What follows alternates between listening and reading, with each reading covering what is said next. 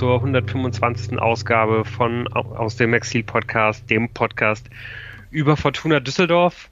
Heute sind wir zu dritt und das heißt, äh, aus dem rheinischen Exil begrüßt mich der Jan. Hallo.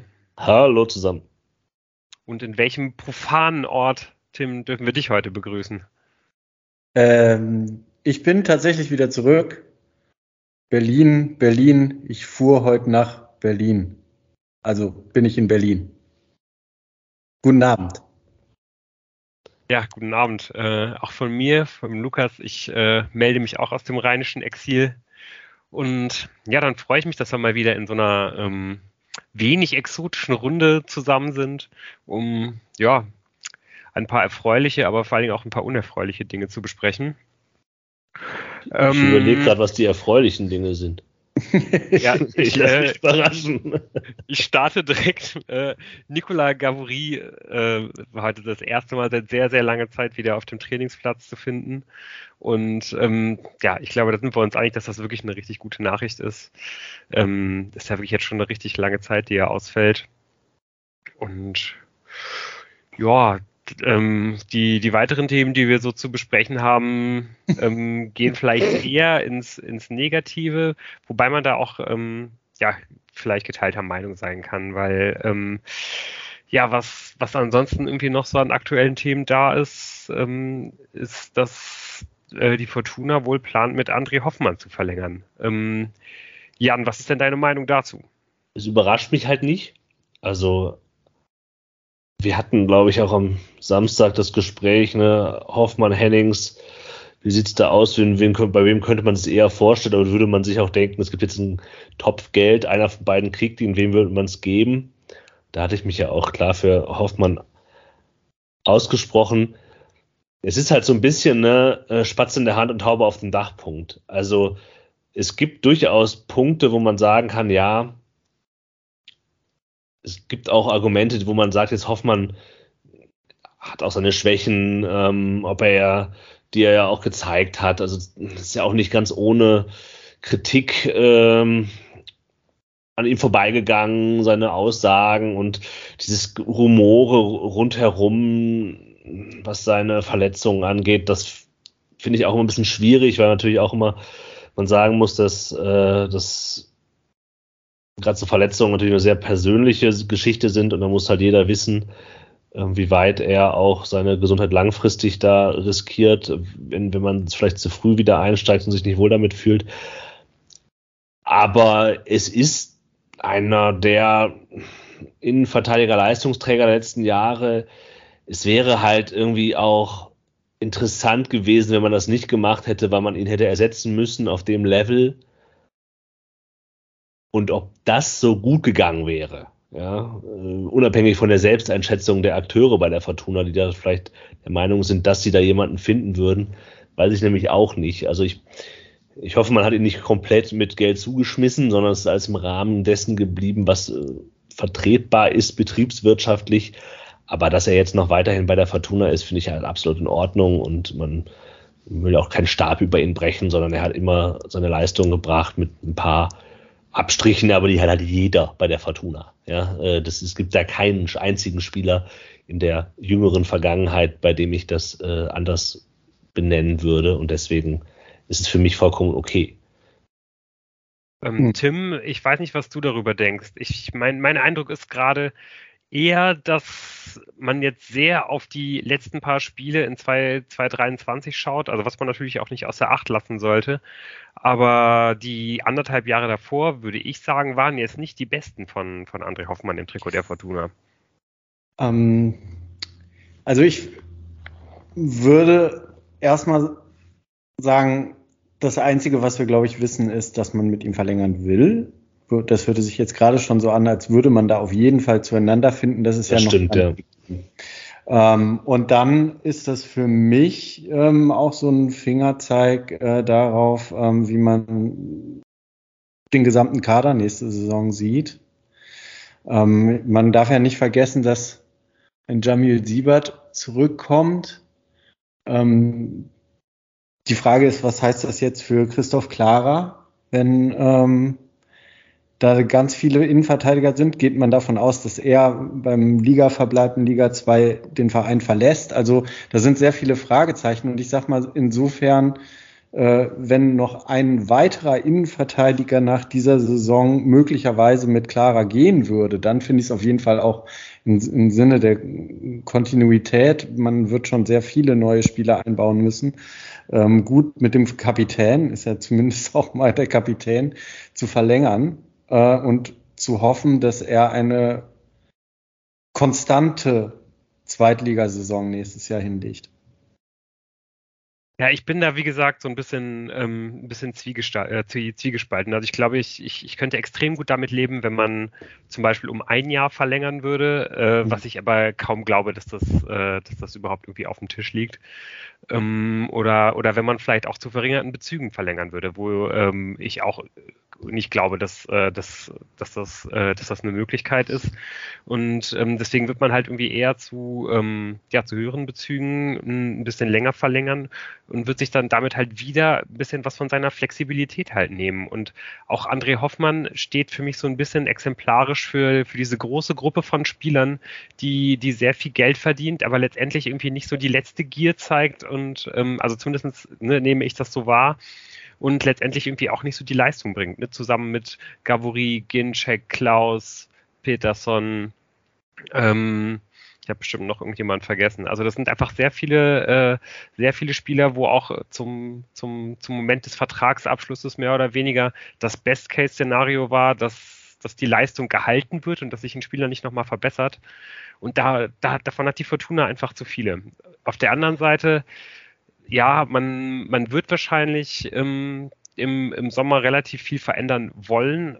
Ähm, mit der Verlängerung von Hoffmann ist dann auch wieder die Frage, wie viel man überhaupt ähm, verändern wird können, aber trotzdem wird man das wollen und ähm, da ist es auch nicht so schlecht, wenn halt ja, der, der Kapitän an Bord bleibt und schon jemand, äh, auf den man sich meistens eben auch wirklich verlassen kann.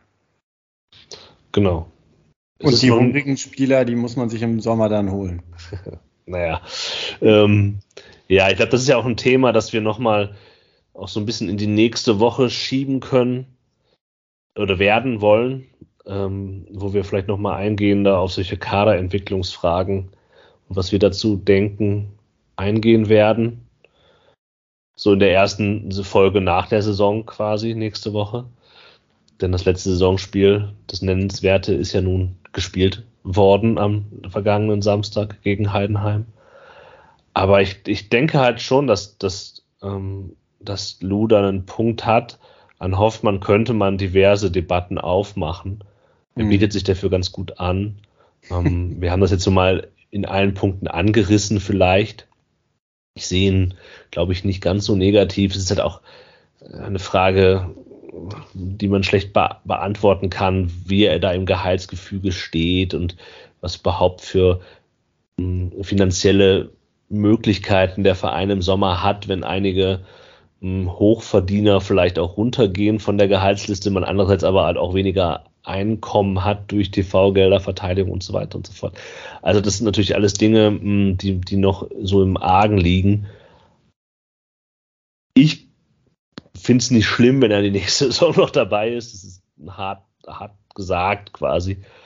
Ähm, man sollte ja eigentlich vielleicht euphorischer sein, dass der Kapitän der Mannschaft, äh, ein Innenverteidiger, der auch eine wichtige Position innehat, äh, wahrscheinlich eventuell bleiben wird. Dass das nicht so ist, ist äh, sicherlich auch vielsagend und da hat André Hoffmann auch einen äh, kleinen Anteil dran. Ja. Vielleicht nicht nur. Ja, Vielleicht ist es äh, allgemein genau, wie so. Du sagst, ja. Genau, wie du sagst, alles weitere äh, da, dazu vielleicht wirklich dann irgendwie nächste Woche, wo wir eben uns ein bisschen, wo wir eben schon mal ein bisschen in die Zukunft schauen wollen. Äh, in die, die Länderspielpause bietet da ja auch ganz guten Anlass für. Und ähm, ja, der, der eigentliche Anlass, äh, dass, dass wir jetzt schon beginnen, uns ähm, ja, stärker mit dem Sommer 2023 und der Saison 23, 24 zu beschäftigen, beschäftigen zu wollen, ist eben der, dass es ähm, ja seit letztem Samstag dann spätestens nicht mehr danach aussieht, als ob die Fortuna in dieser Saison noch großartig was erreichen könnte. Und ähm, ja, das liegt eben daran, dass die Fortuna das Spitzenspiel am Samstagabend gegen Heidenheim nicht gewinnen konnte. Der Abstand damit ähm, ja bei den bei denselben acht Punkten geblieben ist, äh, bei, bei denen er vorher war und die die Heidenheimer uneinholbar scheinen ja, ich weiß nicht, bevor wir, bevor wir in das Spiel wirklich selber reingehen, vielleicht noch ähm, ein, zwei Worte zum, ja, zum, zum Trikot, in dem die Fortuna gespielt hat. Ähm, ja, die Fortuna hat anlässlich zum 111. Geburtstag von Paul Janes äh, ein Sondertrikot auf den Markt gebracht. Wie ist denn da die, äh, die Meinung von euch dazu, Tim? Ich weiß nicht. Äh, wie wie hat es dir denn gefallen? Hast du es also, dir schon besorgt? Nein. Ähm, ich, ich, ich weiß nicht. Ich, ich finde es ich find's immer, immer schwierig, ähm, so zu sagen, woran es liegt. Oft ist ja einfach ein, ein Eindruck und mir gefällt dieses Trikot halt nicht so sehr, obwohl ich eigentlich auf schlichte Trikots stehe. Ich kann jetzt nicht genau beschreiben, welche Details mir nicht gefallen. Ähm, was ich aber sagen kann, ist, ähm, dass ich nicht auf dem Schirm hatte, dass dieser 111. Geburtstag äh, vor der Tür stand. Und ähm, als dann dieses Sondertrikot ähm, präsentiert wurde, ähm, leuchtet ja ein, dass man das vielleicht zu so einem 111. Geburtstag macht. Hab, habe ich mich gefragt, ähm, und das ist eigentlich auch eine ganz interessante Sache, dass sich diese Frage direkt einstellt.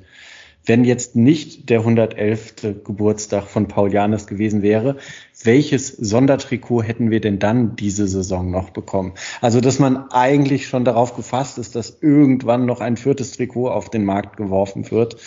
Ähm, und da sind wir dann relativ schnell äh, wenn, wenn man auf die Seite guckt beim Preis, der ja mit 95 Euro auch ziemlich. 85, oder? Nee, 95 Euro. Das ist ja das Krasse. Ähm, ziemlich happig ist. Doch eben gerade noch geguckt. Naja, ist ja auch 10 Euro, ist trotzdem teuer, ne?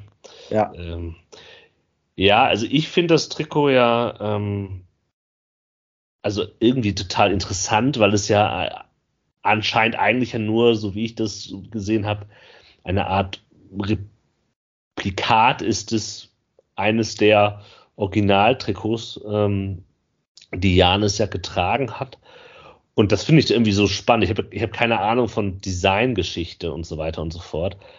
Aber ich fand es halt spannend, dass dieses, dieses Trikot einem auf eine Art und Weise irgendwie vertraut war, dass man denkt, ah, das würde man in bestimmten Bereichen vielleicht heute auch so designen oder ähnlich. Oder dass man wieder ein, ähm, so eine Art Rückgriff auf so Schlichtheit hat und so sehr klare Formen. Dieses F, das ist ja nicht irgendwie wie das, wie das eigentliche Vereinslogo irgendwie verschnörkelt und da muss man vielleicht auch Details suchen, sondern es ist einfach nur dieses F in diesem roten Kreis. Das fand ich ganz spannend, ohne wirklich das jetzt mit irgendwelchen Fachbegriffen oder vielleicht auch richtigen äh, Anspielungen an, an, an Designgeschichte ähm, unterfüttern zu können. Aber das hat mir irgendwie gefallen. Und das, also ich fand das ganz, ganz nett anzuschauen, das Trikot an sich. Ob diese ganze Sondertrikot-Thematik, die haben wir ja schon die letzten ja. Jahre immer wieder thematisiert. Du sagst es, Tim, man kriegt jedes Jahr ein neues Sondertrikot. Und da geht es halt darum, naja, ist das in, an sich überhaupt eine, ähm, eine sinnvolle Sache? Es, es tut halt diesem 111. Geburtstag und der Ehrung Janis natürlich jetzt irgendwie nicht ein Gefallen, dass es quasi ein Sondertrikot im Sinne von vielen ist. Und darauf hast du, Tim, ja auch angesprochen. Irgendeins musste man halt ausgraben, so nach dem Motto, ja, so könnte man ja gemein sagen. Ähm, irgendein Thema musste man sich gerade raussuchen, um dann wieder ein viertes Trikot auf den Markt zu bringen. Und da hat sich der 111. Geburtstag vielleicht angeboten.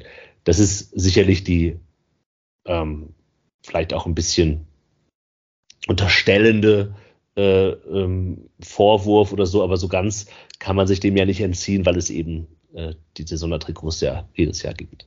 Und ist es dieses Mal nicht nur ein Sondertrikot geworden, sondern es ist eine ganze Sonderkollektion geworden. Ähm, wobei das Trikot natürlich im Mittelpunkt steht. Und es ist mit 95 Euro, ich habe es nochmal nachgeguckt, ja auch wahrlich kein Schnapper. So habe ich hier 85. Ich weiß nicht. Kriege ich also Mitgliederrabatt? Vielleicht. ja, das kann sein. Ähm, ja, und der Vorwurf kam dann ja auch relativ schnell, ähm, dass das eventuell eben nicht nur eine Ehrung ist, sondern auch ganz profane Gründe daran hängen können, der Kapitalisierung. Dann, denn ähm, im Internet tauchte eben dann äh, vom Fortuna Brötchen hervorgebracht auf Twitter ein Foto des Grabes auf an eben dem 111. Geburtstag von Paul Janis, das relativ leer war und wo eben kein Blumenstrauß oder Kranz oder irgendetwas dieses Grab geschmückt hätte, auch nicht von der Fortuna. Mm, und da hat er, glaube ich, einen ziemlich guten Punkt, ähm, der Mensch, der dieses Foto gemacht hat und dahinter steckt. Und äh, damit legt er ja auch so ein bisschen diesen Vorwurf äh, auch offen. Ja, also wie ehrlich ist diese Ehrung, wie tief aus der, aus der, aus dem Herzen des Vereins kommt diese Ehrung oder wie, wie nah an der wirtschaftlichen Abteilung des Vereins ist diese Ehrung. Ja, das spielt damit sicherlich auch rein. Ähm, und da hat die Fortuna sicherlich nicht unglücklich, äh, sicherlich unglücklich ausgesehen. Ja, auch nur in einem Halbsatz ähm, äh, am Ende äh, einer Richtigstellung äh, sich dafür entschuldigt, dass sie das versäumt haben, dort Blumen niederzulegen, ähm, nachdem sie in mehreren Sätzen ihre eigene Rühmung des, äh, dieser Persönlichkeit in der Woche vorher ähm, nochmal herausgestellt haben. Es wirkt alles ein bisschen unglücklich ähm, ich bin mir ziemlich sicher, und das war mein Take dazu, ähm, ohne den 111. Geburtstag hätten wir vielleicht ein Blackout Fortuna Trikot oder das ist ja momentan en vogue mit Sicherheit noch präsentiert bekommen dieses Jahr und ja. Ja, ich, ich finde, ja, also ich finde, ich, ich, ich gebe halt beiden Seiten recht. Also ich, unabhängig von diesem Trikot ist mir natürlich Paul Janis in in, auch in den Zahlen, die er für die Fortuna nochmal ähm, aufs Brett gelegt hat, sein Bild, ja, sein Name und alles Mögliche ist mir natürlich in der Woche wirklich auch von der Fortuna nochmal deutlicher vor Augen geführt worden. Ja, ja? ja, Das muss man schon sagen. Also seine Leistung für diesen Verein ja. und seine die Geschichte, die die enge, enge Beziehung jetzt im Verein hatte, die ist mir nochmal äh, also man wusste das natürlich schon irgendwie ein bisschen, aber einige Details wusste ich auch nicht. Ja, und äh, das war, ist schon ein, ein Resultat dieser Woche ähm, verbunden ja. mit diesem Trikot. Aber gleichzeitig ist der Vorwurf der Kapitalisierung dieses, äh, dieser Erinnerung an einen der großen Fortunen der Geschichte eben ja auch nicht von der Hand zu weisen. Es ist eben, wie du sagst, eben die Kollektion, die dahinter steckt, das teure Trikot und äh, so weiter und so fort. Und äh, also beide, beide haben da sicherlich ein Argument, ja. Und es wäre geschickter von der Fortuna gewesen, wenn man da keine offene Flanke präsentiert hätte, wie sie es, wie, wie sie es eben nun mal getan hat. Ja, wie in so vielen Bereichen treffen da halt irgendwie der, äh, ja quasi der, der, der, der traditionelle und der moderne Fußball irgendwie aufeinander. Und man, man fühlt sich einfach, äh, man fühlt sich einfach unwohl ähm, und es ist einfach super schwer, beiden irgendwie zu, beiden halt Genüge zu tun, weil ähm, ja, es geht halt irgendwie nicht anders, außer ähm, ja, an, an der einen kleinen Ecke hier und der anderen kleinen Ecke da halt irgendwie noch ein bisschen Geld rauszupressen. Ähm, das, das ist halt eben so, das müssen wir alle bis zu einem gewissen Grad ja irgendwie auch akzeptieren und akzeptieren ist ja sowieso schon lange. Also ob das jetzt irgendwie die ganze Werbung im Stadion oder auf der Brust der Fortuna ist oder äh, was auch immer. Ähm, aber es gibt eben auch immer wieder ja, auch immer wieder Sachen, die man, die man vielleicht irgendwie auch nicht mittragen muss und nicht mittragen wird. Ähm, da, da steht ja besonders auch die Fortuna als weiterhin eingetragener Verein noch immer noch besonders für. Aber ich glaube, dieses, äh, ja, auf diesem Spannungsfeld wird man sich halt einfach immer bewegen. Genauso ja. wie auf dem Spannungsfeld sportlicher Leistungen, auf dem die Fortuna sich regelmäßig äh, äh, nicht nur in die eine Richtung bewegt, sondern auch in die andere. Ja, ich weiß nicht, ich, hab, ich hätte da jetzt direkt vielleicht den Vorschlag, ob man aber nicht die Sondertrikots in den Bereich äh, der, der Dinge schiebt, die wir eben nicht mehr bereit sind zu akzeptieren. Gar nicht unbedingt, weil das jetzt eine so unglaublich skandalöse Sache ist, sondern ähm, weil die Fortuna ja einfach historisch unerfolgreich ist, wenn sie diese Trikots anhat. Also das sind ja wirklich immer äh, grauen, grauenvolle Leistungen und Ergebnisse, die da, die da äh, am Ende bei rauskommen. Wobei gut, Leistung ist dann wieder beim 1 zu 1 gegen Heidenheim ein anderes Thema, weil eigentlich ähm, war das ja, glaube ich, ein ganz ordentlicher Auftritt. Also sage zumindest ich jetzt, bevor wir äh, das besprechen. Und ähm, ja, wir können ja dann am Ende der Besprechung mal schauen, ob wir da alle auch einer Meinung sind. Ähm, ich glaube, Tim, du hast das Spiel nicht gesehen, richtig? Ja, leider war ich an dem Tag wirklich äh, unabkömmlich, ähm, so dass ich nur eine, einen Zusammenschnitt gesehen habe, der ja auch immer das Ganze ein bisschen verzerren kann. Von daher die Sachen, die mich interessieren, werde ich zwischendrin immer mal fragen. Ich bin jetzt erstmal ganz eurer Meinung, wenn ich den Zusammenschnitt sehe, sieht das erstmal nach einem ordentlichen Spiel aus, was man auch gewinnen kann. Ja, und ich glaube, darin liegt ja der, der, ne, der Hund begraben. Das kann. ja. Äh, dass man, äh, dass man da irgendwie äh, das und vielleicht auch eben genau die Diskussion, wir wir kehren jetzt eigentlich nur noch auf, ja. Also wir, wir nehmen mhm. hier am Dienstagabend auf. Die viel Diskussion ist ja schon gelaufen am Sonntag, am Montag im in den Medien, in den sozialen Medien und so, da ist sicherlich auch schon viel gesagt worden und man hat gemerkt, die unsere Einstellung unsere ja, Haltung von wegen, ja, das war halt eventuell oder relativ sicher das letzte bedeutungsschwangere, das letzte bedeutsame Spiel in der Saison ist sicherlich auch ein äh, mehrheitsfähig äh, in, in, im, im Großen und Ganzen und sicherlich auch im Verein nicht zu sehen. Und das Ergebnis diesen äh, lässt, glaube ich, auch viel den Blick auf das Spiel mitwandern. Ja, also ähm, wenn äh, Aotana kaum jetzt mal den ganz großen Sprung zu machen in der 85., 86. Minute das Ding macht und die Fortuna 2 zu 1 gewinnt, dann wird eventuell auch in einigen anderen, in einigen Punkten anders über das Spiel gesprochen und wir müssen es vielleicht jetzt schaffen, in diesem Spiel auch unabhängig, äh, ob jetzt Tanaka den Ball trifft oder nicht trifft, gerecht zu werden. Ja, ähm, ob wir uns das gelingt, man weiß es nicht. Das ist vielleicht auch nicht für uns, äh, nicht an uns, das zu entscheiden. Ja, die Frage war, wie, wie würde Daniel Thune seine Mannschaft einstellen? Ähm, wie würde er sie aufs Feld schick, äh, schicken in diesem, ähm, ja, in diesem Do-or-Die-Spiel? Ähm, eigentlich ohne große Überraschung würde ich sagen, wählte das System, äh, wählte auch das Personal, mit, mit dem man mehr oder weniger rechnen konnte. Ähm, Jan, hast du eher ein äh, 4-4-2 mit Raute oder eher so ein 4-2-2-2 gesehen? Weil ich finde, dass ich, ich war mir da jeweils, ähm, also zumindest bis zum, zum, zum Wechsel von, äh, von Ginczek für Appelkamp Ende der ersten Halbzeit oftmals nicht so sicher. Ja.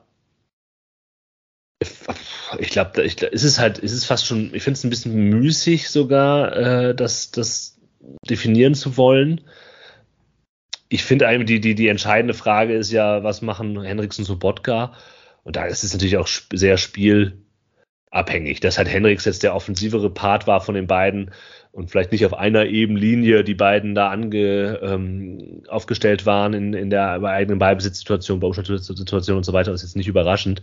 Aber in der Defensive sah das natürlich wieder ganz anders aus, ja. Also äh, da staffelte sich ein bisschen anders und da war Henriks eher auf Sobotkas Höhe. Deshalb, ähm, wichtig ist, glaube ich, zu sagen, dass Hendricks und Sobotka die, die, die Zentrale gebildet haben und dann Appelkamp und Klaus ähm, erstmal die Außen stellen sollten, ehe dann ja relativ früh im, im Hinblick auf die 90 Minuten dann äh, Appelkamp runter musste nach einer Verletzung und Ioa dann äh, links die linke Seite beackert hat. Aber deswegen, ähm, ja, ist das, würdest du sagen, dass das, äh, dass das was, was sagt dir das denn? Würde dir das sagen, wenn, das, wenn du das in die eine oder andere Richtung beantwortest, die Frage, die du selber stellst?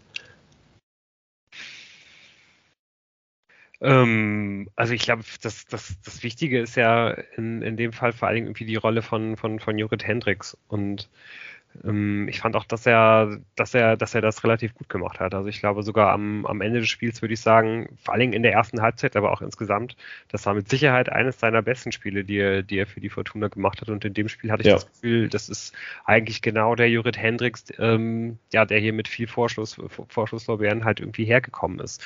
Und es war mit Sicherheit auch unglaublich wichtig, dass er halt den, den, den Heidenheimern da bei diesen vielen, ähm, ja, eigentlich auch immer fairen, aber schon auch an der, äh, an der Rand, am, am, am Rande zur Unfairness geführten Duellen im Mittelfeld äh, oder bei, bei überhaupt irgendwie diesen ganzen Zweikämpfen, Luftzweikämpfen und so weiter, dass da halt jemand war, ähm, der, ähm, ja, der, der sich da wirklich behaupten konnte und der, der das halt nicht alles ähm, ja, auf Marcel Sobotka äh, abgeladen hat, sondern ähm, Marcel Sobotka konnte sich ähm, vor allen Dingen damit beschäftigen, was er halt, was er halt am besten tut, nämlich dass es irgendwelche Räume zulaufen. Ja, aber das ist, aber das sagt jetzt zum Beispiel, dass man, wenn man äh, Hendricks jetzt eine ein Kürzel seiner Position geben wollen würde für dieses Spiel, wäre das ja nicht OM, sondern ZM. Also nicht ja. offensiver Mittelfeldspieler, Zehner, sondern halt zentraler Mittelfeldspieler, äh, wo man sagen kann, ja, da kann er in die eine oder andere Richtung ein bisschen was machen, aber äh, deshalb ist halt dieses 4-4-2 mit Raute wahrscheinlich nicht, wird dem nicht gerecht, auch wenn die mal hintereinander gestaffelt waren, vielleicht, ähm, Sobotka und Henriks, aber eigentlich ist das ja nicht seine Funktion gewesen. Würde ich dir total zustimmen. Ähm, ich ich finde eigentlich auch, dass das mittlerweile ähm, ja, also so ein, so ein, so ein 4-4-2, wie das halt früher Bremen immer gespielt hat, wo dann halt der Offensive irgendwie ein Diego oder ein Miku war. Ähm, ich hoffe, die äh, jüngeren Zuschauer, äh, Zuhörer und Zuhörerinnen, die hier zuhören, wissen, äh, wer diese Leute sind. Äh, sowas, sowas, sowas sieht man ja heutzutage eigentlich kaum noch. Ähm, aber auch wenn man jetzt bei, bei anderen Mannschaften von Raute spricht, ist das, glaube ich, meistens irgendwie auf der, äh, in Anführungsstrichen, Zehnerposition eher jemand, der jetzt auch nicht wirklich äh, höher spielt als die beiden Außenspieler finde ich, ja, finde ich, wie gesagt, irgendwie immer wieder schwer zu bewerten. Und es gab eben auch viele Situationen, auch wenn ich, glaube ich, eher eben zu dieser Raute oder dann, von mir aus könnte man es dann auch 4-1-3-2 nennen, äh, wenn wir ähm, das halt äh, vielleicht ein bisschen häufiger gesehen haben. Aber es gab, wie gesagt, auch immer wieder die, äh, die Situation, wo dann die beiden Mittelfeldspieler, die äußere, also die äußeren Flügelspieler halt irgendwie höher waren. Ähm, ja, aber wie du eben auch schon sagst, äh, am Ende ist das halt irgendwie gar nicht so wichtig, sondern wichtig ist, ähm, mit, mit, mit welchem Konzept man halt irgendwie ins Spiel gegangen ist. Und da fand ich sehr bemerkenswert, dass ähm, ähm, ja halt beide Teams ja auf jeden Fall mit, mit relativ offenem Visier ins, ins Spiel gegangen sind, während man versucht hat, natürlich äh, auch komplett die Fehler zu vermeiden. Aber beide Mannschaften haben ja erstmal eigentlich bis zum, zum 1 zu 0 der, der Heidenheim, also die ersten 20 Minuten, komplett am, am 16er des Gegners attackiert. Ja, gerade bei Heidenheim war das ja sehr offensichtlich. Also das war, die haben die Fortuna schon gut beschäftigt, haben sehr hoch angegriffen dass einem das so aufgefallen ist, lag vielleicht auch daran, welches Tor auf, an, hinter, hinter welchem Tor man zu dem Zeitpunkt stand, dass einem die Heidenheimer quasi auch auf der Zuschauertribüne quasi schon äh, zugewunken haben. Aber äh, ja, das, das war so ein bisschen das, ähm, das ist, die Fortuna hat in dieser Phase bis zu dem ersten Kleindienstschuss in der 20. auf den dann quasi das Kleindiensttor äh, wenige Momente später äh, fällt, eben die Fehler nicht gemacht. Ja, die die äh, Heidenheimer provozieren wollten durch ihr hohes Anlaufen. Und ähm, das ist, glaube ich, das Spiel, das, das du gegen das, was wegen Heidenheim da oben äh, steht. Ja, ist eine Mannschaft, die äh, Fehler des Gegners gnadenlos ausnützt. Und solange du diese Fehler nicht machst, siehst du, das ist ein, ja, ein bisschen, ja, so ein Satz, der irgendwie sich selber klar quasi ja natürlich äh, äh, belegt, ja. Aber solange du die Fehler nicht machst, siehst du gegen Heidenheim eigentlich gut aus als Fortuna Düsseldorf. Ja, dann, die ersten 20 Minuten dachte man, hier wird auf Augenhöhe gespielt, ja, super, wie man Heidenheim quasi überhaupt nicht ins Spiel kommen lässt. Die hatten ja keine Abschlüsse, sind Dritter in der Tabelle, sind vielleicht auch so ein bisschen die Mannschaft der Stunde, ja, äh, da die äh, Magdeburg, äh, Magdeburger, äh, die Darmstädter und die, die Hamburger ja so ein bisschen straucheln äh, gerade, ähm, könnte man denken, na, das, das sah ja irgendwie auch gut aus. Die Fortuna macht die Fehler nicht und mit Geduld und Spucke kriegt man vielleicht auch mal die Situation hin. um, ähm, um vorne was zu bewegen. Das äh, hat lange nicht geklappt, muss man sagen. Also man, man hat äh, schon auch hinten rausspielen können in Momenten, aber dann ist halt wenig dabei rumgekommen. Es sei denn, ähm, Jorrit Henriks ist ein Seitenwechsel gelungen. Und da war die eigene linke Seite dann, ähm, auf der eben äh, sich Karbovnik äh, bewegte und auch äh, Ioa, obwohl er zu diesem Zeitpunkt ja noch quasi Stürmer vorne drin war, immer wieder Räume ähm, belegen konnten auf der linken Seite, wenn so ein, so ein Seitenwechsel kam, wo es mal gefährlich hätte werden können. Ja, ähm, das war auffällig, dass da über, was gehen könnte, auch wenn man sagen muss, in den ersten 20 Minuten hat man sich so ein bisschen neutralisiert. Außer eben bei Standards. Wie ja auch eben fast, äh, fast das ganze Spiel. Also es gab ja eigentlich ganz, ganz, also ganz, ganz wenige Phasen, wo mal eine Mannschaft klar überlegen war. Ähm, ja, aber nachdem die Fortuna eben in den ersten 20 Minuten zumindest so eine leichte Überlegenheit hatte, ähm, wobei ich fand, äh, was die Heidenheimer sehr gut gemacht haben in dieser Zeit, war, ähm, dass sie eigentlich im Mittelfeld die ganzen ja, ja. Äh, Duelle gewonnen haben. Bis dahin ging es halt, ne? und dann war es ne? ja vorbei. Ja, Genau, so das, äh, das, das, das haben die schon sehr gut gemacht und da konnte man auch ein bisschen sehen, dass ja die Fortuna vielleicht ein kleines, äh, ja, also einfach insgesamt ein paar Zentimeter kleiner war ähm, als, äh, als die Mannschaft der Heidenheimer. Ähm, aber natürlich ist das einfach auch deren, deren absolutes Brot- und Butterspiel. Ne? Ähm, irgendwie überall ganz, ganz eng am Mann zu sein. Ähm, ja, die, dass da halt jeder bis, äh, bis auf den letzten, ja, bis, bis ins letzte Gramm halt äh, absolut topfit ist, weil man ja, glaube ich, ansonsten überhaupt gar nicht äh, die, die Chance hat, irgendwelche Spielminuten zu sehen. Also ich glaube, wenn du, wenn du halt mal äh, bei, bei, bei Heidenheim irgendwie vom, vom, vom Platz kommst nach 90 Minuten und unter 11 Kilometern irgendwie gelaufen bist, dann hast du, dann, dann äh, ja, bist du wahrscheinlich irgendwie erstmal zwei Wochen aus dem Kader genommen.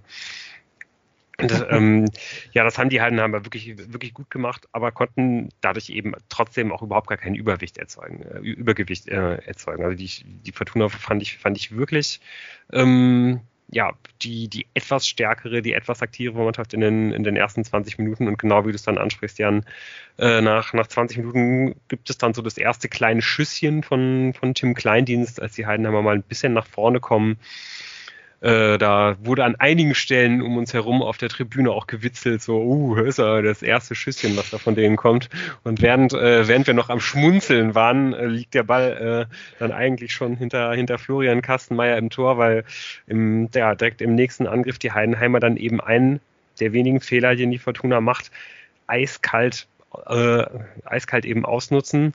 Sie schaffen es, ähm, Florian Pick, den, äh, ja, den rechten Flügelspieler, ins 1 gegen 1 gegen ähm, Michael Karbovnik zu bringen.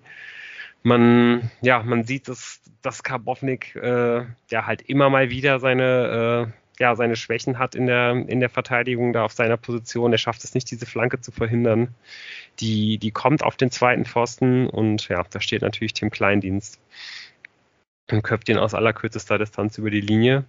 Ich glaube, Frank Schmidt hat dann irgendwie auch hinterher gesagt, dass man, dass man genau das vorhatte, also dass man sich angeschaut hat, dass, dass Florian Kastenmeier große Probleme damit hat, wenn ähm, ja aus dieser Position Flanken auf den, auf den zweiten Pfosten kommen, also quasi so leicht über ihn drüber, dass er da Pro Probleme mit der Positionierung hat und ja, das überrascht einen noch eigentlich nicht so sehr, ne? weil das ist ja eigentlich so ein, so ein Ball, der zumindest eine relativ ähnliche Flugkurve hat wie so eine Ecke.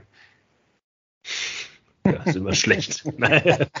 ja, ich, ich, ähm, ich würde jetzt aber Michael Karbovnik, also im Spiel selber mit Fahnen vor, vor einem war ich da durchaus auch kritischer mit ihm in der Wiederholung, der Ball kommt ja dann, glaube ich, sogar von Appelkamp, ähm, der dann da quasi steil perfekt in den Lauf äh, von, von Pick gespielt wird. Es ist auch nicht so einfach zu verteidigen. Also auch für einen äh, sehr starken, defensiv starken äh, linken Außenverteidiger ist das, glaube ich, eine, schon eine Herausforderung da, gegen den Spieler, der in der Dynamik ist, noch, noch was rauszuholen. Das ist halt schon echt ungünstig gelaufen. Vorher hat der Fehler schon äh, mit dem Ballverlust und so. Und dann ist halt Tim Kleindienst. Der hat die meisten Zweikämpfe gewonnen in diesem Spiel, ne? Also quantitativ. das ist schon ziemlich krass ähm, als Stürmer. Er hat neun, neun Kopfballduelle da äh, für sich entschieden und so weiter und so fort. Also ähm, 24 das macht er halt jede Woche, ne? Ja, so, der ist halt, der, der ist halt, der, der ist halt der Spieler mit den meisten gewonnenen Kopfballduellen in der ganzen Liga. Ja. Äh, ich weiß nicht, wo er, wo, er, wo er bei gewonnenen Zweikämpfen steht, aber da ist er bestimmt auch relativ weit oben und er ist halt eben auch der Spieler, der am meisten fault. Ja, ich glaube, es sind so, neun. Halt, ja. ja, aber das ist schon, es war halt in, dem, in, dem, in dieser Abfolge scheiße, ne? Man, war, man hatte wirklich dieses Schmunzeln auf den Lippen, weil man dachte, naja, jetzt haben sie hier mal äh, schießen dürfen und zack, boom.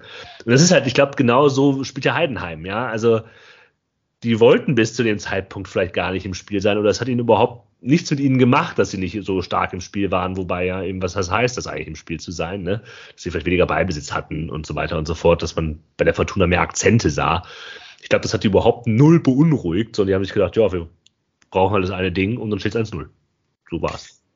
Aber nochmal zur Entstehung des Tors, also klar, ähm, die Stärken, die ihr angesprochen habt von Tim Kleindienst in aller Ehren, aber wenn man dieses diesen, dieses Tor als Kopfballduell, als gewonnenes Kopfballduell abstempelt, dann, dann kriegt man ja auch einen falschen Eindruck, weil das ist ja auch, äh, wie er sich da wegschleicht und ähm, sein Stellungsspiel ähm, ist ja mit Schlüssel auch zu dem Tor. Also Zimmermann ist ja gar nicht da dran. Also ja. das ist ja kaum Zweikampf.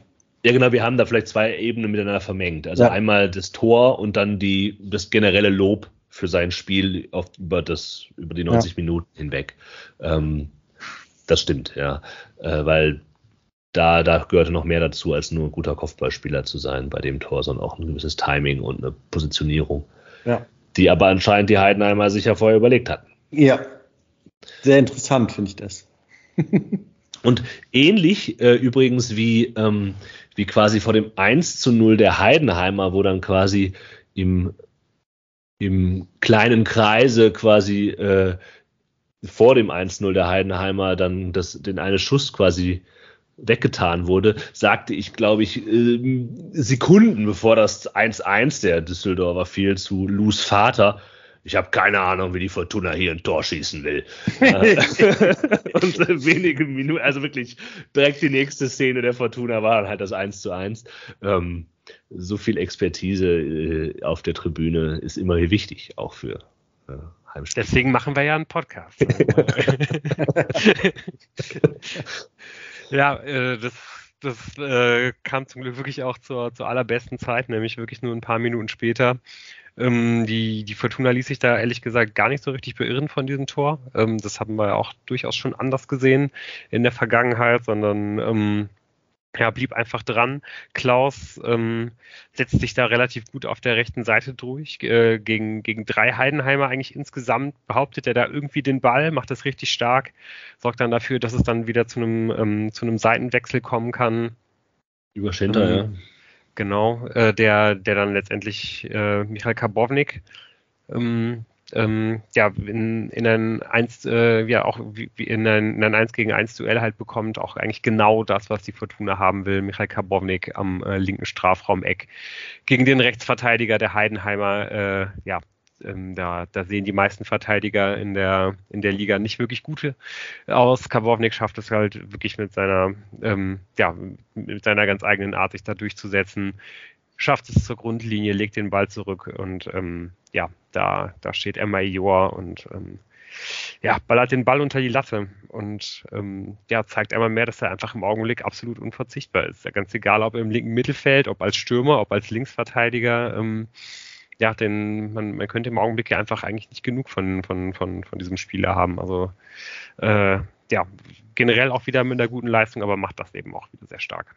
Ja, ich glaube, auf ihn können wir auch in der zweiten Halbzeit nochmal zu sprechen kommen, äh, was er da, was er da macht. Aber absolut. Und also, dass das Tor fällt, war für mich in dem Moment, ich habe es jetzt auch schon angedeutet, halt nicht klar. Ja, das hatte sich für mich persönlich nicht angedeutet, weil klar, die Fortuna hat sich nicht beirren lassen. Es lief schon irgendwie weiter das Spiel, aber wie wir auch schon vorher gesagt hatten, außer den Standard, äh, Standardsituationen, die ja auch zu wichtigen Kopfballsituationen von Kownatski an den ersten Minuten geführt hätten, haben, ähm, hatte man jetzt nicht den Eindruck, dass da jetzt irgendwie einen, eine Spielidee herrscht, die jetzt Heidenheim knacken würde. Ne? Außer, und das war ja schon der Punkt, den ich angedeutet hatte, eben diese linke Seite der Fortuna, da lief eben dann bei Seitenwechseln eben mal was. Und deshalb ist es vielleicht kein Zufall, dass dieses Tor so fällt, wie es gefallen ist. Und ähm, ja, das hat man halt vielleicht auf die 90 Minuten hingesehen dann einfach zu selten geschafft, auch weil Heidenheim äh, sicherlich Aufmerksamkeit, aufmerksam war und eine, eine sehr gute Zweitligamannschaft ist. Ne? Und, äh, vielleicht ja eben auch.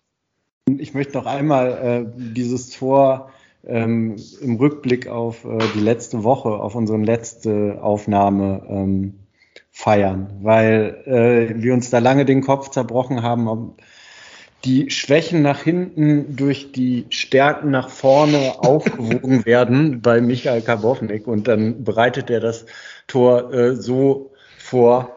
Da muss man ja dann schon sagen, ähm, ja, war die richtige Entscheidung, ihn dort einzusetzen. Ich hatte ja letzte Woche lange nach, der, nach dem Ersatz für Emma Ioa vorne gesucht, äh, um Ioa nach hinten auf genau die Karbovnik-Position nochmal zurückziehen zu können gegen Heidenheim. Ähm, dann hätte Emma Ioa auf Emma Ioa auflegen müssen. Ähm, ja, ähm, schön, dass die beiden dann im Zusammenspiel ähm, für dieses Tor sich verantwortlich zeigen. Ja. Ich sehe es ein bisschen anders. Äh, ich, ich würde schon, glaube ich, Karbovnik genug Aktien am, am 0 zu 1 geben, dass ich sagen würde, letztendlich gleicht es sich mehr oder weniger aus. Ja, ja, ich sehe das anders. Also ich glaube, also bei dem 1 zu 0 der, der Heidenheimer sind die Aktien, der Aktienanteil von, von Karbovnik nicht so groß. Und bei dem 1-1 ist es schon höher. Ich bin da bei Tim ja, so oder so, äh, glaube ich, braucht sich auf jeden Fall Emma die nächsten Wochen keine so großen Sorgen machen, ob er äh, in irgendwelchen Startelfen stehen wird, weil im Augenblick ist er eigentlich der beste Linksverteidiger, ja. der beste linke Flügel und äh, ja, die beste Option neben, neben Kovnatski vorne drin. Ja, also die, ähm, Start, die, die äh, Auflaufprämie kann er jetzt schon sicher in äh, Sondertrikots investieren. mit sich selbst, mit, äh, mit, dem eigenen Nachnamen hinten drauf natürlich. Ja, sicher, ein Flock. Ja, Jan, du hast das schon angesprochen, dass, äh, dass es im, im Laufe des Spiels dann über die linke Seite ähm, ja irgendwann nicht mehr so gut lief. Lag, hing das vielleicht auch damit zusammen, dass, dass irgendwann Schinte Appelkamp nicht mehr, nicht mehr auf dem Platz war, weil so, so viel wie wir jetzt immer Ioa gelobt haben, ähm, weil, er, weil er eben mit dem Ball sehr viel richtig macht, weil er gegen den Ball sehr viel richtig macht. Ähm, das, was er oft nicht, nicht, nicht am besten macht, ist die, ist die Positionierung und, äh, und, und sind die Laufwege. Und das sind ja Sachen, die, ähm, die, die Schinte Appelkamp eigentlich vielleicht besser macht als fast jede andere Fortuna auf dem Feld. Das fällt dann oft gar nicht so genau auf, dass er einfach, dass er äh, im Offensivspiel am richtigen Ort äh, steht, dass er halt so, dass er halt so kleine, tiefe Läufe einfach anbietet, die einfach so die Abwehrkette so ein kleines bisschen durcheinander wirbeln, ohne dass er überhaupt dann angespielt werden muss. Ähm, ja, hat das vielleicht damit zu tun, dass, äh, dass es eben dann diese, diese, diese Verlagerung irgendwie nicht mehr geben konnte? Und wie sehr hat dieser, der, der Ausfall in der 38. Minute die Fortuna im, im Spiel generell geschmerzt? Ja, wir öffnen jetzt quasi die ähm, Analyse auch über diese, also in die zweite Halbzeit hinausgehend raus, ne? Also das würde ich jetzt auch noch gedanklich mit hineinnehmen, was ich jetzt sage. Ich finde es interessant, was du sagst, weil ich glaube, ähm, wenn du nur mich jetzt, also ich hätte gesagt, ich glaube, es schließt sich gar nicht aus, was du gesagt hast und was ich jetzt dazu beizutragen habe. Weil für mich war Ioa dann in der zweiten Halbzeit einer der wenigen Aktivposten. Das ist vielleicht der, der, der Begriff, den, da, den man dafür nennen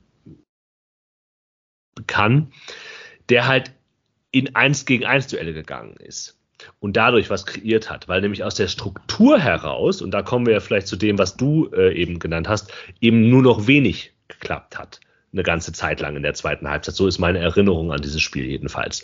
Wo man sagte, naja, es gibt jetzt nur noch ein paar wenige äh, Fortunen, die halt etwas kreieren können, nicht weil sie in dem Moment richtig eingesetzt werden, sondern einfach weil sie halt ins Laufduell gehen oder halt vielleicht auch was äh, im 1 zu 1 Duell äh, gut aussehen. Das war halt ähm, Joa einer davon, wo ich denke, der hat halt äh, irgendwie mal was gemacht. Das heißt aber nicht, dass dein Eindruck, den du hast, äh, falsch wäre, sondern das heißt höchstens, dass, dass, dass quasi er musste dann quasi auch was kreieren im Eins gegen Eins, weil aus der Struktur äh, heraus wenig halt passiert ist eigentlich auf der Seite. Ja, also das, ähm, man musste quasi einen Heldenfußball spielen. Und die zweite Person, die man hier noch reinnehmen muss, der wieder ein sehr starkes Spiel gemacht hat und gezeigt hat, dass die Fortuna ihn eigentlich vom Spielertypen, von dem, was er kann, von der Qualität, die er hat, nicht ersetzen werden wird können. Das ist David Kovnatski, der nämlich der andere war, der halt Bälle von tief in der, nicht in der eigenen Hälfte, aber von äh, tief geholt hat, der die versucht hat, in den Strafraum reinzutragen, der dann seine Mitspieler versucht hat, mit einzubinden und dann quasi in den Strafraum reinzusprinten, während halt eventuell dann die Flanke kommt und so weiter und so fort. Ähm, das sind so die beiden Figuren, die ich äh, im, in, nach dem 1 zu 1, oder auch nach dem Wechsel äh, von Appelkamp ähm, nochmal deutlicher mach, machen würde, nämlich Ioa und Kovnatski, was aber vielleicht eben, wie du sagst, Lu, auch ein Licht, ein, ein, ein Licht drauf wirft, ähm, was vielleicht eben auch nicht gut geklappt hat, nämlich dass man aus einer Struktur heraus äh, irgendwie Heidenheim zu packen bekommt. Aber das hat vielleicht auch, äh, und genau deswegen schließt sich das ganz bestimmt nicht aus, ähm, vielleicht auch weniger an, an Ioa gelegen, als auch eben an Daniel Ginczek, der auf den Platz gekommen ist und der halt leider mal wieder ähm, ja, überhaupt gar kein gutes Spiel gezeigt hat. Also er ist ja, glaube ich, generell nicht der Spieler, der ähm, jetzt in so einem typischen Ballbesitzspiel derjenige ist, der, der sich da anbietet, der in so ein Kombinationsspiel mit, ähm, ähm, mit, mit einbezogen wird, sondern eher der, der halt mal, ähm, den, den man halt entweder mal so ein bisschen steil schicken kann, wenn es nicht, äh, wenn es halt eher auf ähm, ja, direkt halt Brutalität quasi und nicht so sehr auf Geschwindigkeit ankommt. Äh, aber vor allen Dingen ist er ja eigentlich jemand, äh, der, der, der Bälle festmacht, der klatschen lässt und ähm, äh, solcher Dinge halt irgendwie mehr und ähm, ja, die Fortuna hat dann ja auch umgestellt. Als er, als er drin war, hat dann ein 4-3-3 gegen den Ball meistens gespielt, ähm, um das eben so ein bisschen zu kaschieren. Du hast es schon angesprochen, hat sich dann Kubnatski ja einfach immer mal wieder ins Mittelfeld zurückfallen lassen und war irgendwie auch an allen Orten gleichzeitig. Ähm, aber das hat eben nicht dazu geführt, dass man, dass man es geschafft hat, Daniel Ginczek einzubinden. Und ein, ein, ja, eine Sache, die eben auch überhaupt nicht gut in diesem Spiel funktioniert hat, die bei Fortuna in letzter Zeit häufig funktioniert hat, waren eben diese langen Bälle von Kastenmeier auf äh, Kovnatski und auf Ginczek an der Mittellinie. Ähm, ja. Auch das hat die Fortuna vor allen Dingen in der zweiten Halbzeit immer häufiger dann versucht, als, als Ginczek dann auf dem, auf dem Platz war. Aber diese Bälle hat die Fortuna eben nicht behaupten können.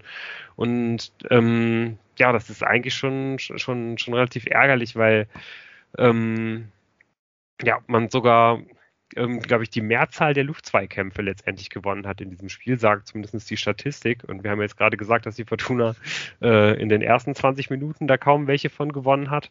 Ähm, auch ähm, ja, danach haben wir gerade gesagt, hat sie nicht so viel gewonnen. Ich finde schon, dass man aber gemerkt hat, dass sie äh, welche gewonnen hat, als Skincheck auf dem Platz war, weil die, die Größe von ihm im Gegensatz zu Appelkamp hat man schon gemerkt, aber vielleicht irgendwie nicht an den richtigen Stellen. Also ich merke, ich schwimme hier gerade so ein bisschen, aber äh, ich finde es halt interessant, dass wir uns auf diese Luftsachen so kaprizieren. Und es gibt eigentlich nur zwei Heidenheimer, die Kopfballduelle ges gespielt haben in diesem Spiel. Das eine ist halt Tim Kleindienst vorne und das andere ist halt Mainka, der äh, zentrale Mittelfeld, äh, der defensive, ähm, zentrale defensive Innenverteidiger, der einfach alle anderen, also die anderen Seite äh, der, der, der Kopfballduelle gespielt. Die anderen äh, Heidenheimer haben gar nicht so viel Kopfball gespielt überhaupt. Mhm. Ähm, und das, das verzerrt es vielleicht auch nochmal. Ja? Also die Fortuna gewinnt halt vielleicht Kopfballduelle in anderen Punkten, aber wenn es halt äh, entscheidend wird, dann eben nicht. Ja, und vor allem dann nicht, wenn es halt quasi die, das stimmt auch so nicht in der Total, aber in, in wichtigen Phasen eben dann hast du schon recht, würde ich sagen, ähm, wenn es halt quasi ein Mittel sein kann oder sein muss, weil es anders nicht funktioniert, funktioniert es nicht so gut. Es war eben kein, kein gutes Mittel, äh, die langen Bälle oder hohe Bälle, um Heidenheim äh, irgendwie in Bedrohung zu bringen. Und das ist ja das eine, wir reden jetzt sehr viel über die Offensive der Fortuna bei diesem Spiel, weil ja auch klar war, dass die Fortuna dieses Spiel gewinnen muss. Ja, das ist natürlich die, die Situation, in der die Fortuna sich selber hineingebracht hat durch die Leistung in diese Saison, dass es eben dieses Spiel gibt am 24. Spieltag, wo man quasi jetzt gewinnen muss, wo man eben Tore schießen muss, äh, wo ein Unentschieden nicht reicht. Ja, wenn die Grundsituation ein bisschen anders gewesen wäre, wenn man nicht so viele Spiele verloren oder unentschieden gespielt hätte gegen richtig gute Gegner oder halt gegen mittelgute Gegner, dann hätte ja dieses 1-1 wäre ja auch in Ordnung gewesen. Ja, es, es wird dem Spiel ja auch gerecht und gerade die defensive Leistung der Fortuna ist ja eigentlich auch eine gute gewesen. Ja, man spielt halt gegen eine sehr gute Heidenheimer Mannschaft, die genau weiß, was sie tut, die halt Fehler hart bestraft. Und so viele Fehler hat die Fortuna nicht gemacht hintenrum.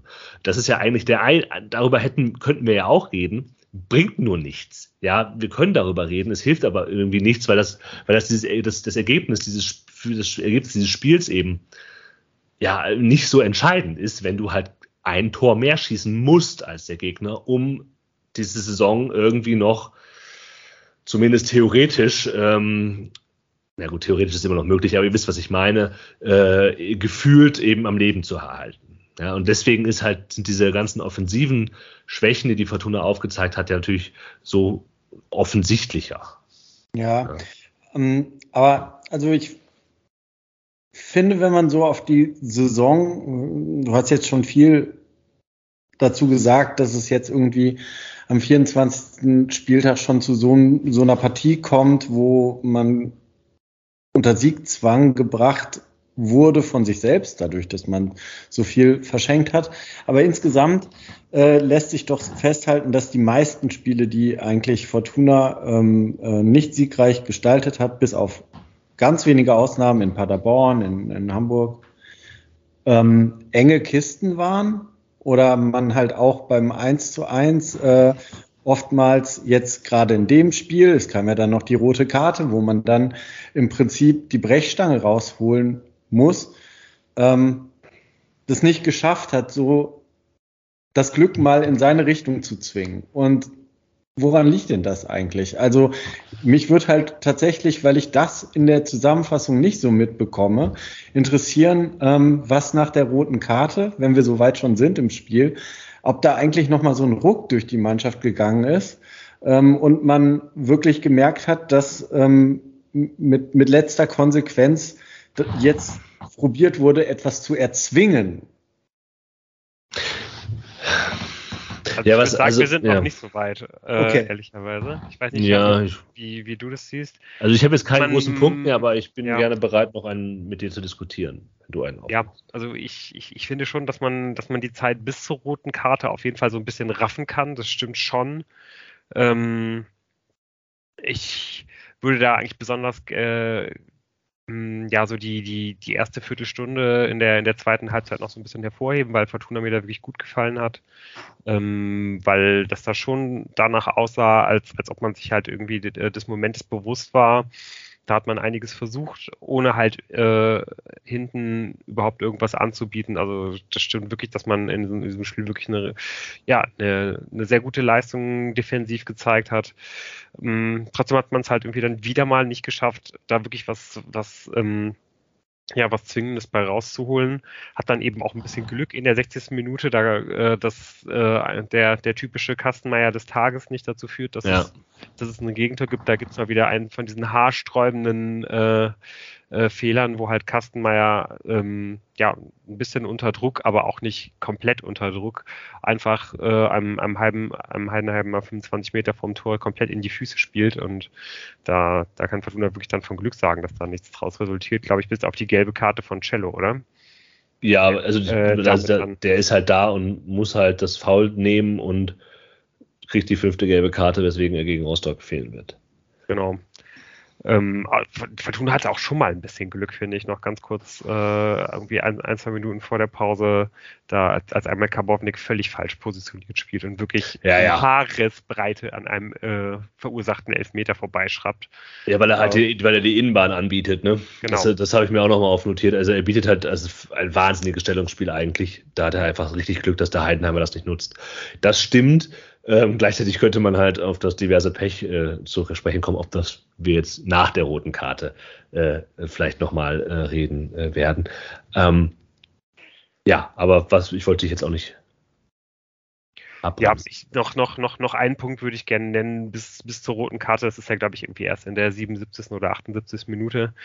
Äh, die, die zehn Minuten davor sind für mich ganz klar die, die schlechtesten im ganzen Spiel. Also, ähm, das, das, oder, oder es sind eigentlich vielleicht auch nur so fünf bis sieben. Aber da sind, es gab eine Phase, wo man das Gefühl hatte, Fortuna hat gar kein Konzept mehr, hat ja. gar keine Idee mehr.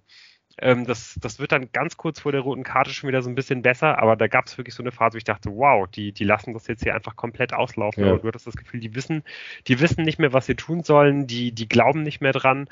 Dann wird es ja wirklich kurz so ein bisschen besser und dann kommt es eben auch schon zu diesem, zu diesem Platzverweis.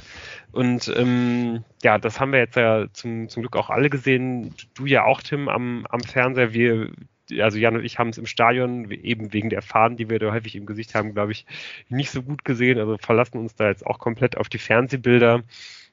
Äh, und da bin ich gespannt, was wir da jetzt für eine, für eine Meinung haben. Ähm, gehst du denn damit d'accord, dass das eine rote Karte ist, Tim?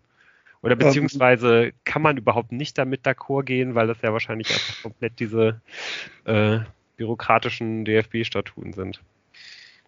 Ich muss ganz ehrlich gestehen, ich finde es auch, ist 100, also es ist auf den Zusammenschnitten, die ich gesehen habe, nicht hundertprozentig zu erkennen, ob es eine rote Karte ist.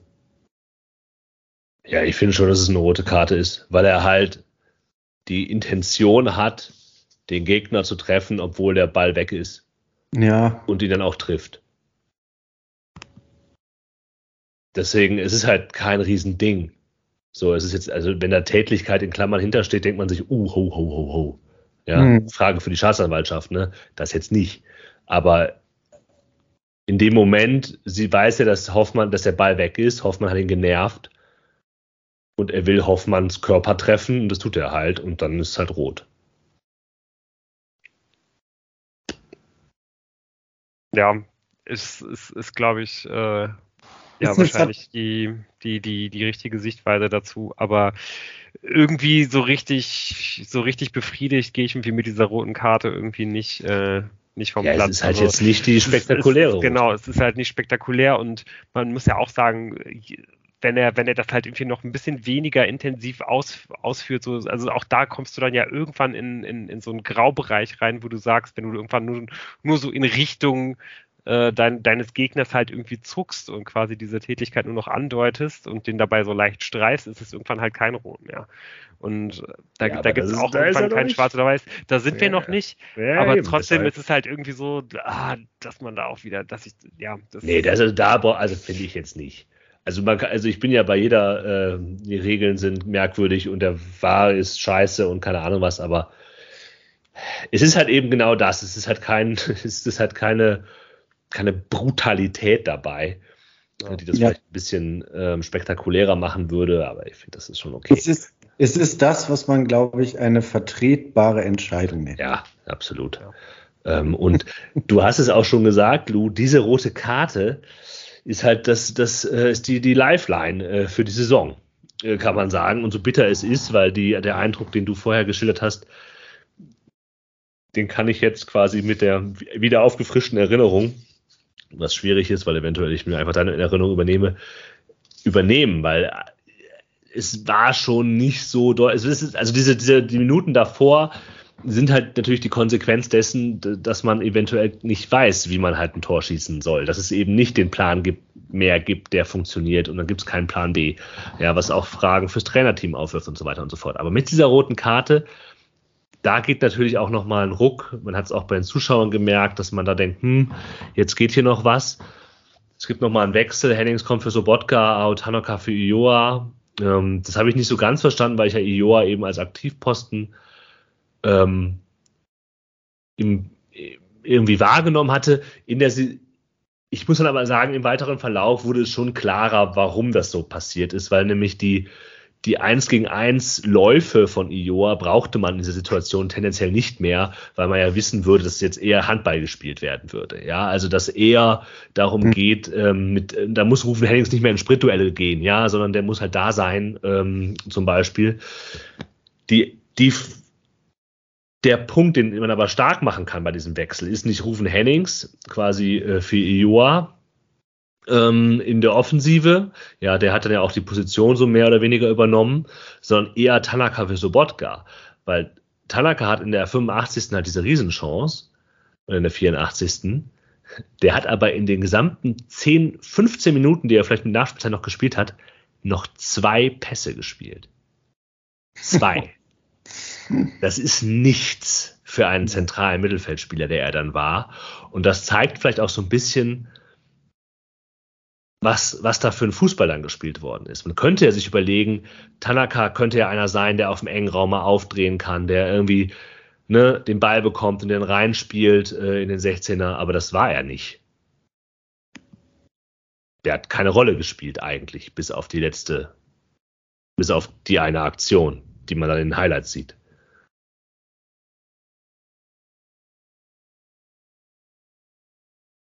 Ja, also ich, ich muss ganz ehrlich sagen, dass mein, dass mein Eindruck von, von, von Tanaka irgendwie ein anderer war. Also mhm.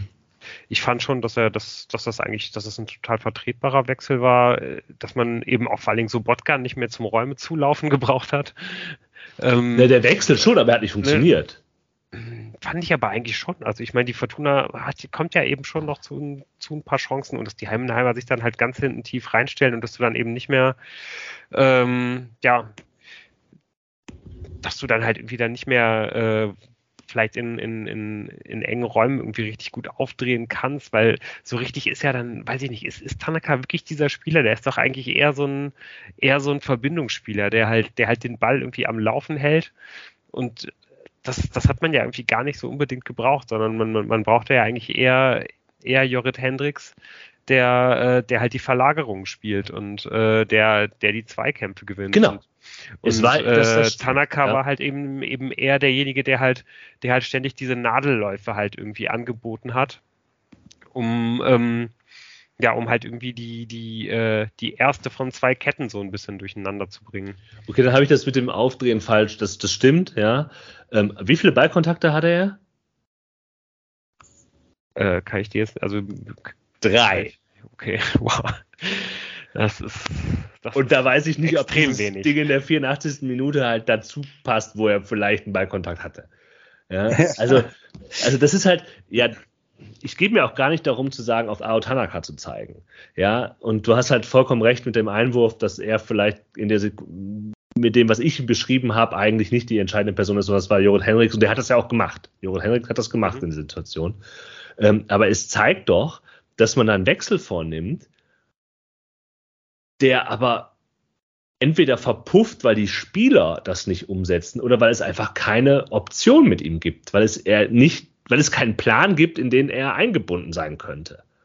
Ist das nicht der, der absolute äh, Casus Knacktus quasi an der ja. ganzen Geschichte? Deshalb, dass, es, dass es eben in diesem Augenblick keinen Automatismus gibt, wie die genau. Fortuna genau gegen einen tiefstehenden auch. Gegner, ganz genau, gegen einen so. tiefstehenden Gegner agiert, Ach. weil es einfach da die Automatismen nicht gibt. Und das ist eben, und ich glaube, da kommen wir nämlich dann auch sehr, sehr schnell genau zu dem Punkt, äh, warum, warum Heidenheim halt eben die paar Punkte vor der Fortuna steht und so gut damit leben kann, da unentschieden zu spielen, weil bei Heidenheim ist es halt genau umgekehrt.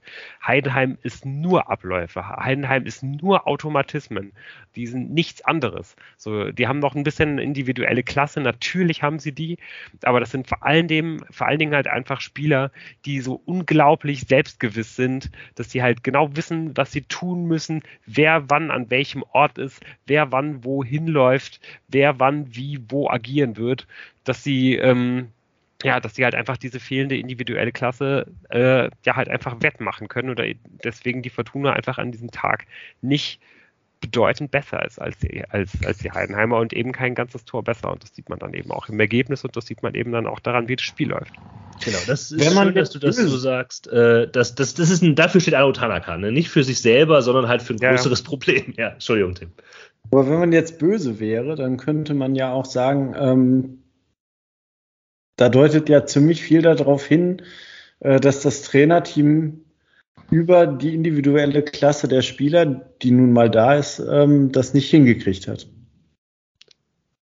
Da würde ich, da ich halt komplett zustimmen. Die Frage ist natürlich auch immer, äh, ja, wie, natürlich wird man es, glaube ich, mit, mit einem FC Heidenheim, wo, wo der Trainer seit, weiß ich nicht, knapp 20 Jahren da ist, äh, sehr schwer irgendwie aufnehmen können.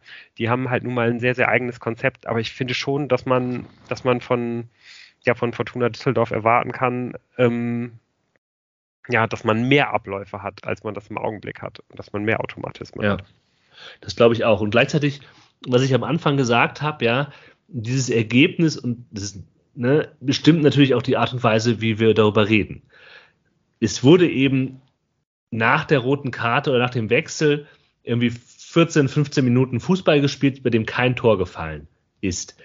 Es hätte aber auch ein Spiel sein können, wo noch vier Minuten lang Fußball gespielt wird und dann ein 2 zu 1 fällt, nämlich durch Ao Tanaka. Ähm, da gab es mal eine Minute, wo nämlich die Heidenheimer die das gehört ja auch dazu, ja. Es ist natürlich auch wirklich schwierig, äh, dann halt, wenn, wenn klar ist, okay, wir müssen jetzt hier nur noch 10 Minuten, 15 Minuten überstehen, ähm, einen Gegner auseinanderzuspielen, der halt einfach gut organisiert ist, der sich hinten reinstellen kann mit zehn Leuten dann und dann halt einfach sagt, und dann sagt, ja, kommt ihr mal, wir können mit dem 1-1 leben, ihr müsst das Spiel hier gewinnen. Das ist natürlich auch schwierig und daran wären auch andere Mannschaften gescheitert. Nicht nur in der zweiten Liga, sondern auch in der ersten Bundesliga. Ähm, das, das gehört sicherlich auch dazu. Aber in dieser Minute, in der 84. Minute, gibt es eben die Möglichkeit, ja, dass man halt, dass es Platz gibt für, für Felix Klaus, der eine herausragende Hereingabe auf Ao Tanaka spielt, der eigentlich nur noch da, da stehen muss, wo er steht, wenn der Ball nicht ein Stück weit, so sehe ich das in der Wiederholung, im Stadion habe ich es nicht gesehen wegen Fahren, ähm, ein Stück weit noch abgefälscht wird und das bringt Ao Tanaka aus dem aus dem Rhythmus oder so und dann ist es trotzdem noch aber witzig, wie das kein Tor sein kann, ja.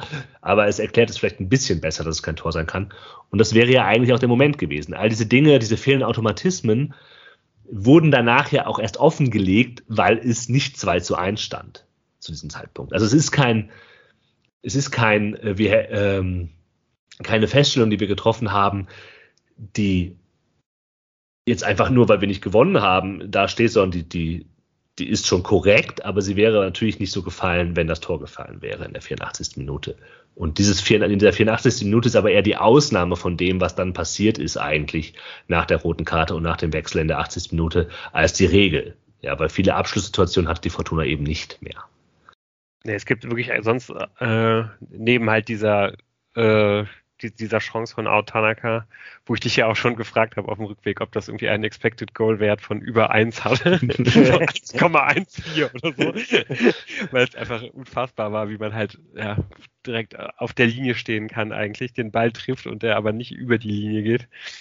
Ähm, es gibt sonst eigentlich nur noch diese, diese eine Chance von Hennings, wo auch die, äh, die Heidenheimer ja. einmal kurz schlafen. Das stimmt, äh, ja super schnell reagiert, einen Einwurf von der Eckfahne ausführt und äh, Ruven Hennings dann aus ja, sehr spitzem Winkel, aber eben auch sehr, sehr nah zum Tor eine seiner äh, Bomben mit der linken Klebe äh, abfeuert, die dann aber eben leider knapp vorbeigeht und ähm, ja, zu mehr, zu mehr kommt es dann halt eben wirklich nicht mehr in dem Spiel und die Heidenheimer kriegen es verteidigt. Ja, in der Situation wurde ich ja zurechtgewiesen im Blog, weil ich ja über den Pass geschimpft hatte auf Ginczek, ähm, den Hennings auf Ginczek spielt der halt für mich halt einfach kein guter Pass war. Der geht, geht halt nach außen und es passiert eben nur etwas, und du sagst es du, weil in dieser Sekunde quasi äh, Heidenheim pennt. Natürlich kann man sagen, man muss im eigenen Spiel auch Fehler des Gegners mit antizipieren, aber eigentlich war das ja auch eine Situation, die nicht aus einer sinnvollen Struktur heraus passiert ist, sondern aus einem einzigen Moment, wo halt Heidenheim mal für eine Sekunde nicht gut organisiert war Vielleicht lag es daran, dass die Fortuna diesen Pass, weiß ich aber nicht, sondern eher daran, dass halt Ginczek die, den Einwurf rausholt, das macht er clever und dann halt schnell reagiert. Das ist natürlich auch eine Leistung an sich und das ist ein Fehler von Heidenheim, aber ne, das ist ein Einzelfall. Gut, auch hier müßig hätte auch ein Tor sein können, bla bla bla, ne? Gestorben bin ich aber eigentlich und gestorben war für mich die Saison in der 93. Minute, äh, als Jolly Device meinte halt, ich zieh mal ab aus 30 Metern. Ähm, da war einfach irgendwas vorbei. Ja, dafür, in dem Moment war für mich die Saison eigentlich, eigentlich rum. Ja. Aber gut. Ja, das war sie dann ja kurze Zeit später äh, mehr oder weniger auch wirklich, weil ähm, ja, ich glaube, da jetzt wirklich nochmal dran zu kommen, ist, ist, ist wirklich schwierig. es wirkte auch, es wirkte halt auch so, ähm, äh, wenn man wenn man auf den Platz geschaut hat. Die die Heidenheimer waren waren ziemlich äh, ziemlich glücklich, haben sich da haben sich da ziemlich gefeiert, dass sie das über über die Zeit gebracht haben. Und ich glaube, die fast alle der elf Düsseldorfer Spieler sind halt erstmal jeweils in sich zusammengesackt und mal alleine liegen geblieben für einen Moment. Und ähm, ja, ich denke, ähm, ja, mit diesem, mit diesem Bild können wir es äh, eigentlich auch fast schon gut sein lassen, aber ich würde eigentlich gerne noch ein oder zwei äh, Statistiken gerne nennen, weil die ja vielleicht irgendwie ganz gut dieses Spiel beschreiben aber äh, was wir ja eben auch so ein bisschen heute versucht haben, über dieses Spiel äh, auch so ein bisschen die, die Distanz zu beschreiben, die die Fortuna eben zu den Heidenheimern hat, auch wenn sie in diesem Spiel eigentlich ein kleines bisschen besser war. Das sieht man zum Beispiel, finde ich, daran, und das beschreibt auch dieses äh, Neutralisieren in diesem Spiel ganz gut, dass äh, das Eckenverhältnis am Ende 3 zu 1 für Fortuna war. Also das, das, das, das äh, äh, spricht, glaube ich, Bände über die, über die Gefährlichkeit beider Mannschaften. Und äh, das Fortuna wirklich eine Idee gefährlicher war, aber eben auch nicht besonders. Ähm, dann sieht man, finde ich, dass die Fortuna aber durchaus dieses Spiel komplett als das angenommen hat, ähm, ähm, was, es, was es zu werden drohte. Ähm, wir hatten letzte Woche, glaube ich, gehört, dass die Heidenheimer im Schnitt sieben Kilometer pro Spiel mehr laufen als die Düsseldorfer. In dem Spiel haben die Düsseldorfer ähm, genau wie die Heidenheimer äh, knapp 125 Kilometer ab, absolviert. Ähm, und genau das war das, was gefragt war. Genau das, glaube ich, wollten wir irgendwie auch als Fans äh, alle sehen. Also ich glaube, wenn jetzt, wenn das, wenn in so einem Spiel die Heidenheimer äh, in so einem wichtigen Spiel jetzt auch die sieben Kilometer mehr gelaufen äh, wären, ähm, hätte es, glaube ich, andere Fragen gegeben. Ich glaube, ähm, ja. Mm. Aber, die, die, die, Diskussion gibt es doch ja aktuell, die läuft doch. Aber Heidenheim. Ich, ich rede ja jetzt über, über dieses Spiel. Ja, aber Heidenheim hat auch nur 15 Minuten weniger äh, gerannt. Also da sind ja dann nur noch 10 gerannt. Ne? Ja. also ich finde diese Diskussion bei, auch bei dem Spiel und gerade nach dem der roten Karte ist doch einfach eine Einstellungsdiskussion, die auch geführt wird.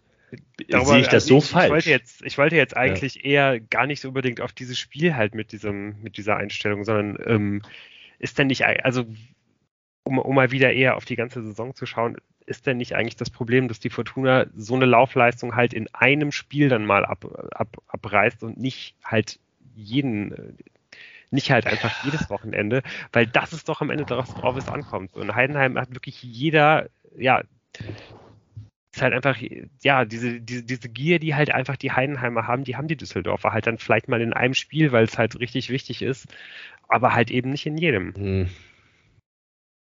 Also ich glaube an Lauf, ja, ich, also Laufleistung würde ich sowas nicht immer festmachen, aber vielleicht dieses, ja, die Intensität, ja, und das ist vielleicht eher der, der Faktor, die, ähm, und da ja, da kann man ja, man muss, es muss ja an irgendwas liegen, ne? Und es liegt an, an gewissen Dingen, die wir ja. über die Saison geredet haben, es liegt am Kader und ja. so, und das ist sicherlich ein Faktor. Aber, aber das ist ja auch das, was ich, was ich andeuten wollte. Also dieses Erzwingen, dieses in so knappen Spielen auch mal nicht zu sagen, auch ja, das gleicht sich schon über die Saison aus, sondern es waren halt sehr viele knappe Spiele und es waren in, ähm, in, in dieser Liga sehr viele knappe Spiele aber gerade für die Fortuna, also so richtig hohe Ergebnisse in eine Richtung hat man selten gesehen und ja, dieses 2 zu 1 dann mit dieser Intensität, mit dem letzten Quäntchen zu erzwingen, das hat auch in anderen Spielen schon gefehlt. Ja. Und eine kleine Statistik hätte ich noch dazu, ähm, was vielleicht so ein bisschen unterstreicht oder unterstreichen könnte. Ähm, ähm, ja, wie, wie gut es einfach bei den Heidenheimer mit den Automatismen klappt. Ähm, ich finde ganz interessant, dass die, äh, dass die Düsseldorfer mehr geflankt haben als die Heidenheimer. Allerdings sind bei den Heidenheimern äh, über ein Drittel, also die, die äh, sind, sind bei den Heimern ein Drittel der Flanken angekommen, bei den Düsseldorfern gerade mal 10 Prozent. So, also das heißt, äh, mehr als dreimal mehr Flanken äh, haben die Heidenheimer anbringen können und ähnliche Zahlen sieht man bei den Dribblings. Fortuna hat äh, es ist mehr als doppelt so häufig ins Dribbling gegangen wie die mhm. Heidenheimer. Ja, die Heidenheimer Genau. Äh, die, die, Heidenheimer haben allerdings mehr als die Hälfte, also haben, haben 60 Prozent ja. ihrer Dribblings gewinnen können, Fortuna nur 35 Prozent. So, also das sieht man auch, äh, das kann natürlich irgendwie alles äh, einfach mal Zufall sein, das kann die individuelle Klasse sein. Eigentlich müsste die individuelle Klasse äh, bei äh, eigentlich fast den allermeisten Duellen auf dem Platz immer eher in, in, eine, in die Richtung der Düsseldorfer schlagen, was mich so ein bisschen in die Richtung bringt, anzunehmen, entweder kriegen es die Heidenheimer hin, genau in den Situationen, also sich genau in die Situation zu bringen, die sie haben wollen, ähm, oder sie schaffen es halt eben, solche Aktionen wie Dribblings, Flanken und so weiter ähm, mit einer absoluten Überzeugung auszuführen, weil sie einfach genau wissen, an welchem Punkt sie gerade was genau machen wollen und wo der Mitspieler hinläuft und so weiter. Also die Beschissenheit einer Fortuna-Flanke in dieser Saison, die haben wir heute häufig genug diskutiert. Ähm, das ist halt zum Teil Vogelwild, was da, also nicht nur gegen heute, also insgesamt in dieser Saison an Flanken geschlagen worden ist. Das steht halt sicherlich für etwa ein größeres Problem. Das glaube ich auch. Heidenheim ist auch tatsächlich eine Mannschaft, die ähm, fast immer mit einer ähnlichen Startelf äh, spielt. Das ist natürlich auch ein Punkt mit Automatismen, die, die einfach dann da sein können, weil man halt weiß, mit welcher ähm, Startelf man agiert und die sich dann auch nicht rausspielen oder raus oder durch Verletzungen rausgeworfen werden. Ja, das sind ja alles so Themen, die eigentlich eher für einen Saisonrückblick, ich meine, das könnte ja, ja auch ein Saisonrückblick sein, aber äh, wichtig werden, ja. Ähm, es hätte eine gute Saison werden können, sie ist es nicht geworden. Ähm, und dafür gibt es Gründe, die vorher von vornherein schon absehbar waren, zum Teil, aber die auch innerhalb der Saison nochmal eine eigene Dynamik bekommen haben. Ich glaube, ich würde jetzt auch sagen, ähm, diese Diskussion, das Heidenheim-Spiel hat sicherlich einen ein Reiz, das als Anlass zu nehmen, äh, um das große Ganze aufzumachen, aber vielleicht machen wir das tatsächlich dann bei gegebener Stunde. Es wird noch das ein oder andere Spiel geben, äh, das uns die Möglichkeit bietet, das große Ganze aufzureißen. Da bin ich mir sicher. Wir können ja die nächsten Wochen nichts anderes machen. Ja, also, äh, weil die Bedeutung der Spiele ja äh, nicht größer wird. Ja, das ist mit Sicherheit zu befürchten. Deswegen ähm, ja, ist es, glaube ich, ganz gut, wenn wir jetzt nicht noch tiefer reingehen, was wir jetzt mit diesem 1 zu 1 machen, sondern ähm, ja, vielleicht dann doch äh, beginnen, ähm, ja, in die, in die nahe Zukunft zu schauen. Und das wäre dann ja letztendlich der, äh, ja, der, der kommende Sonntag. Äh, oder was denkt ihr? Ja, es gibt noch 30 Punkte zu verteilen. Das ist richtig. Ja, und ähm, das ist äh, ja, das ist gut, dass du das nochmal erwähnst, Tim. Weil ähm, wir, wir, waren natürlich jetzt schon auch teilweise sehr, ja, vielleicht gar nicht so negativ, aber doch vor allen Dingen schon niedergeschlagen, würde ich sagen. Also das, mhm, äh, zu Recht. das, das äh, zu Recht niedergeschlagen und ich glaube, das geht ja wahrscheinlich auch kaum jemanden, äh, kaum jemanden anders, der, der uns hier zuhört.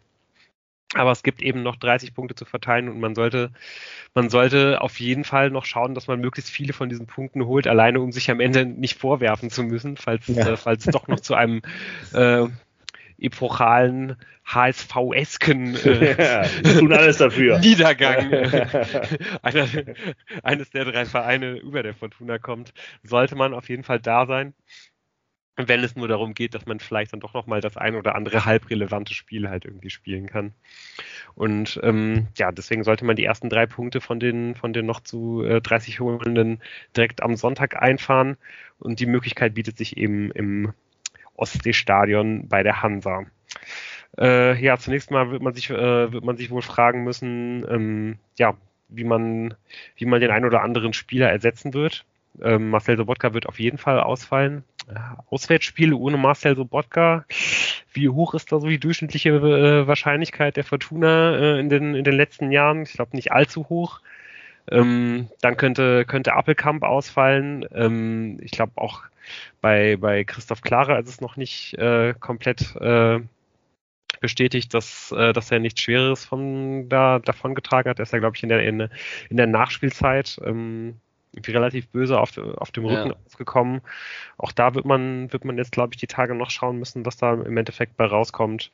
Ähm, ja, ich glaube, wir wünschen uns auch alle, dass Jonas Niemetz wieder fit, äh, wieder, wieder fit ist. Der hat auch, ähm, ja, mit dem, was er von der Bank bringen kann, extrem gefehlt am Samstag. Aber ähm, ja, das, das hilft halt alles nichts. Man, man muss sich halt auf den Gegner konzentrieren. Und die, die haben auf jeden Fall ihre eigenen Probleme. Rostock steht im Augenblick auf Platz 14 und damit mitten im, An, im, im, im Abstiegskampf. Äh, ja, man, man kämpft vor allen Dingen mit dem Tore schießen. Ähm, die, die, die Offensive der Rostocker ist die, ist die schwächste der ganzen Liga. Allerdings hat man dafür ähm, auch die beste Defensive in der ganzen unteren Tabellenhälfte. Das könnte natürlich noch ein großes Fund werden im Abstiegskampf. Das heißt also, äh, was, was die Fortuna erwartet, ist äh, ja, Fußball, in dem sehr wenige Tore fallen. ja. Und äh, ja, was äh, ja, sich vor allen Dingen halt bestätigt hat, seit man, äh, seit man den neuen Trainer hat. Also seit der neue Trainer da ist, das sind neun Spiele, sind noch nie mehr als zwei Tore in einem Spiel gefallen. und äh, ja, man, und, und der hat es eben auch nicht geschafft, die, äh, die Heimschwäche abzustellen. Ähm, Rostock ist das schwächste Heimteam der Liga, hat da erst zehn Punkte geholt und das ist auf jeden Fall eine der wenigen positiven Nachrichten, glaube ich, die wir hier am Ende aus dieser Sendung mitnehmen können. ja, ich habe äh, über den, ich habe ich hab den Trainer gerade kurz angerissen. Äh, das ist Patrick Glöckner. Der äh, hat Anfang November Jens Hertel abgelöst, der, glaube ich, fast vier Jahre bei den Rostockern war.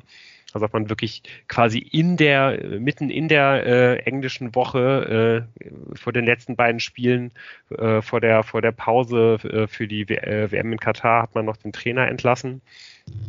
Und es ist damals auf relativ viel Unverständnis gestoßen, äh, zum Teil im Umfeld, vor allen Dingen aber ähm, ja, ich glaube, bei in der in der äh, überregionalen Presse, weil die Rostocker damals eigentlich, äh, so sah man es von außen und dem würde ich eigentlich zustimmen, ganz gut dastanden. Ähm, man, man stand auf Platz, man stand auf Platz 12, hatte eigentlich ordentlich gepunktet, ähm, hatte damals einen Punkteschnitt von 1,13 ähm, ja, und man kann, man kann, glaube ich, sagen, dass dieser Trainerwechsel komplett in die Hose gegangen ist, weil jetzt steht man auf Platz 14 und hat unter dem neuen Trainer nur einen 0,9er äh, Punkteschnitt. Und wie schon erwähnt, seitdem noch größere äh, Probleme mit dem Tore schießen als noch zuvor.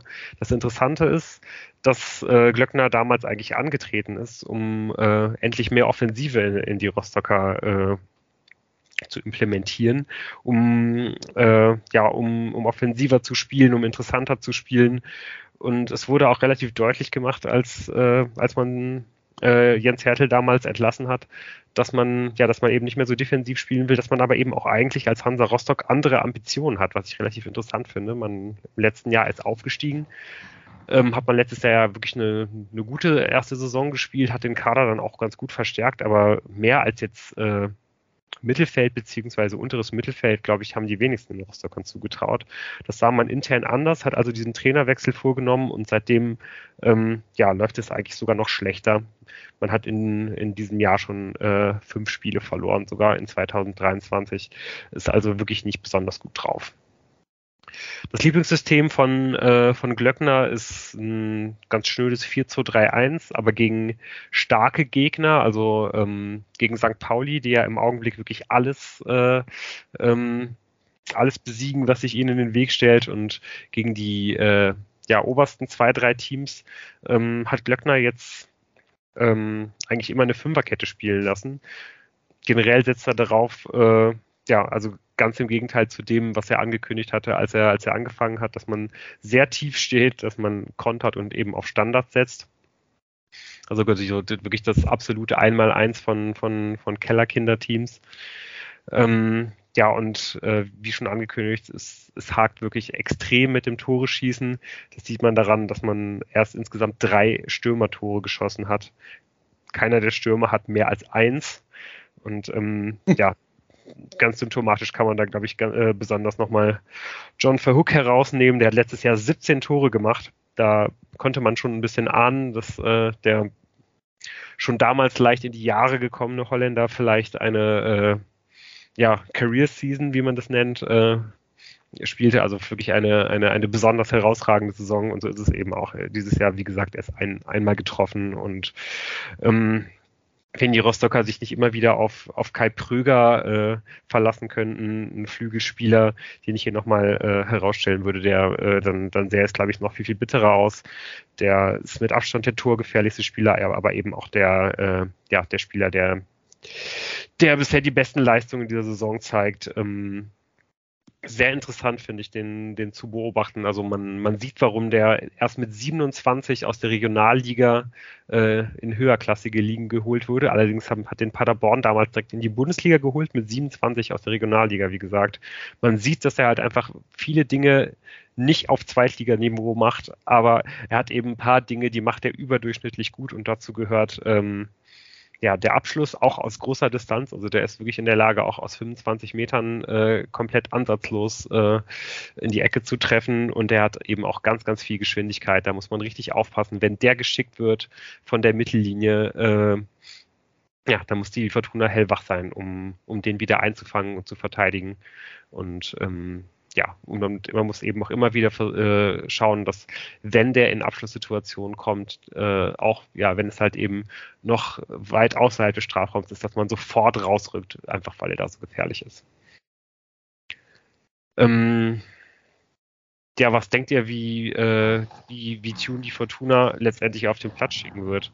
Wenn wir jetzt mal davon ausgehen, dass, äh, ja, dass vielleicht auch Appelkamp fehlen wird, ist der logische Ersatz für für, für Cello und für Appelkamp äh, auf jeden Fall, dass man den ja doch relativ formschwachen Tanaka aufstellt und wen, wen denn eigentlich? Ja, wen man für Sobotka jetzt bringen kann. Also ich würde, ich würde tatsächlich ähm, Ao Tanaka bringen, weil mir jetzt kein kreativer anderer Move einfällt. Dito. Und der muss was beweisen. Das ist ja. so so genau. ein guter psychologischer Move. Ich, ich bin ehrlicherweise, ich merke, dass die, die Nachwehe des Samstagabendspiels ist auch, dass ich gar keine Energie habe, über diesen Sonntag nachzudenken in Rostock. Also, ich fand das total gut, was du da gesagt hast, du, und irgendwie, äh, glaube ich, hast du die wichtigen Punkte, für die Rostock eben gefährlich sein kann, auf die man achten muss, herausgearbeitet. Aber ich glaube halt, dass man halt wenig Alternativen hat. Ja, man wird halt wahrscheinlich Iowa auf links einsetzen, äh, wie er das halt schon gemacht hat, nachdem Appelkamp ähm, raus war. Interessanter ist, ob man dann halt eben auf eben jenen Daniel Ginczek zurückgreifen möchte. Oh. Oder ob sich da eben eine andere Alternative anbietet, also ob man Rufen Hennings dann neben Kovnatski stellt und sich sagt, okay, wir werden wahrscheinlich sehr viel Ballbesitz haben und äh, dann müssen wir nicht so viele Offensivsprints machen, dann ist das auch schon in Ordnung. Ja, ähm, das ist, glaube ich, dann eher die ähm, die die Folge des Ausfalls ähm, von Appelkamp, wenn er denn ausfallen sollte. Bei Clara, ja, dann kommen wir bei also, Jolly Device aus, dann wird es auch interessant, ne? Also ich mhm. bin ja tatsächlich, äh, was äh, Lou vor der, vor der Partie jetzt nochmal betont hat, ähm, auch der Meinung, dass man auf gar keinen Fall ähm, am Ende der Saison dastehen sollte und sagen sollte, ja, äh, dieser Schock von Heidenheim saß uns noch schwer in den Knochen und hätten ja. wir mal in Rostock besser gespielt, dann hätten wir da gewonnen und nicht unentschieden gespielt. Also sehr wichtig wird es auch sein, halt diese Wo Woche, glaube ich, diese Mannschaft nochmal darauf zu fokussieren, worum es jetzt noch gehen kann. Und vielleicht wird das halt auch ausschlaggebend für die Aufstellung sein. Also mit Sicherheit werden viele Gespräche geführt werden müssen diese Woche, weil so geknickt, wie das gesamte Umfeld ist und die Saison jetzt abschreibt, wir ja inklusive, ähm, so wichtig ist es trotzdem einfach ähm, weiter Punkte zu sammeln. So. Ja, auch für die äh, für das Zeugnis für Daniel Thune, ne, dem der eben zeigen muss jetzt auch, dass er es schafft, trotz dieser ähm, Umstände die Mannschaft halt einzustellen, zu motivieren und halt in Rostock zu gewinnen. Ja, Sehe ich auch so. Und äh, letztendlich ist dann da, glaube ich, auch das Personal gar nicht so entscheidend. Also da gibt es ja schon noch einige Optionen, ob das jetzt ein Peterson ist, der mal wieder 90 Minuten irgendwie nur auf der, nur auf der Bank gesessen hat. Oder ähm, ja, vielleicht ist ja wirklich auch ein Jonan Niemetz wieder fit. So auch der wäre ja dann Kandidat für die Startelf. Ähm, ja, werden, werden wir, glaube ich, dann alles nächste Woche sehen. Und ähm, ja, wir werden dann hoffentlich relativ bald danach, vielleicht wird es aber noch ein bisschen dauern noch irgendwie ein, zwei Tage länger als, als normal, werden wir mal schauen, weil wir dann eben auch ein bisschen länger ähm, in der Länderspielpause ja, glaube ich, auch Zeit haben und eben vielleicht da schon auch mal ein bisschen vorausgucken wollen. Werden wir alles besprechen. Ähm, vielleicht ist ja dann auch der Moritz mal wieder dabei. Äh, wir versuchen es auf jeden Fall, können es aber nicht versprechen. Wir versprechen aber, äh, ja, dass es auf jeden Fall wieder eine Folge geben wird von uns nächste Woche. Macht's gut bis dahin und äh, eine gute Zeit. Ciao, ciao. Tschüss.